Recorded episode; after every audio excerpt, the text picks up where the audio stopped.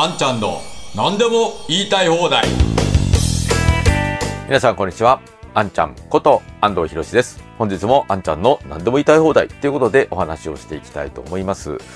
えー内えー政党の支持率があ公表になりまして、これ時事通信が、えー13日から16日に実施した1月の世論調査ですね。これで、えー岸田内閣の支持率は前月比2.7ポイント減の26.5%だったと。そして政権発足後最低だった昨年10月の27.4%を下回り、政権維持の危険水域とされる20%台は4ヶ月連続となった。不支持率は最高の43.6%、前月比1.1ポイント増。防衛力強化に伴う増税方針の表明や一段と進む物価高などが影響したとみられるということですね。で、でもね、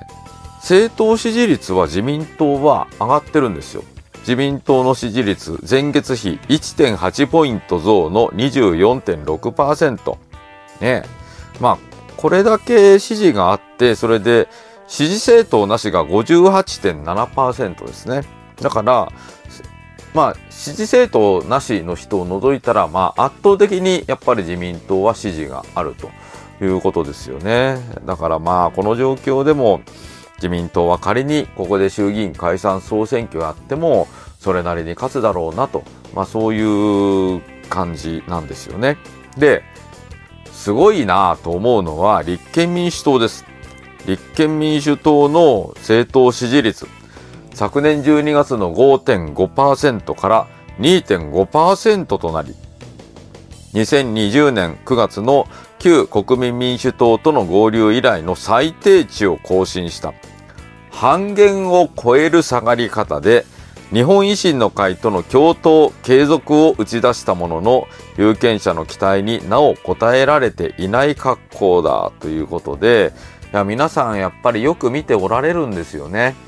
日本維新の会と連携して、えー立憲民主党の支持率が上がると考える方がおかしい。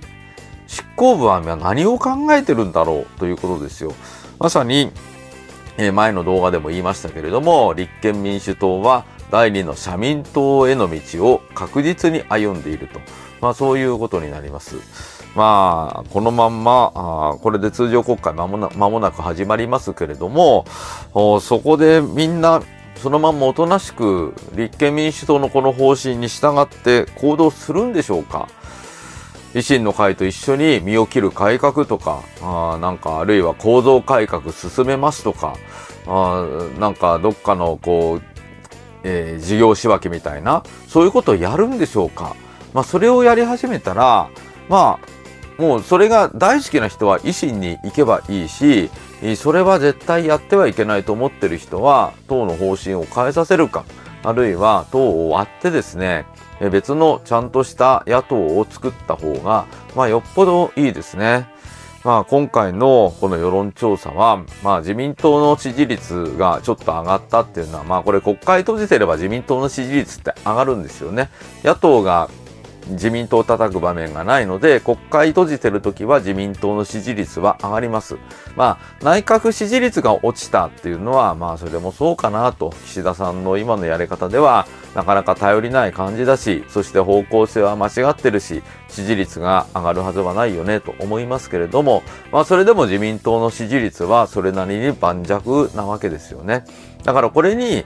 次の衆議院選挙で勝とうと思ったら、まあ、野党は、この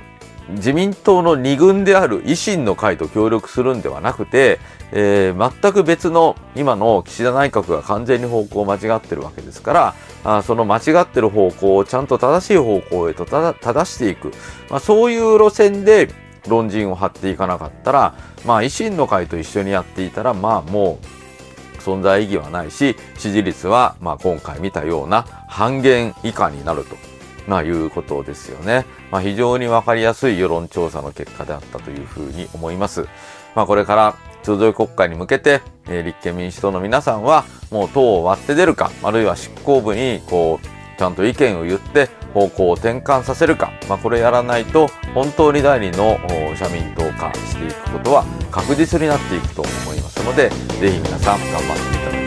ます。はい、ということで本日もご覧くださいましてありがとうございました。是非皆さんチャンネル登録と高評価そして通知設定もよろしくお願いいたします。それではあんちゃんの何でも言いたい放題また次回お会いいたしましょう。ありがとうございました。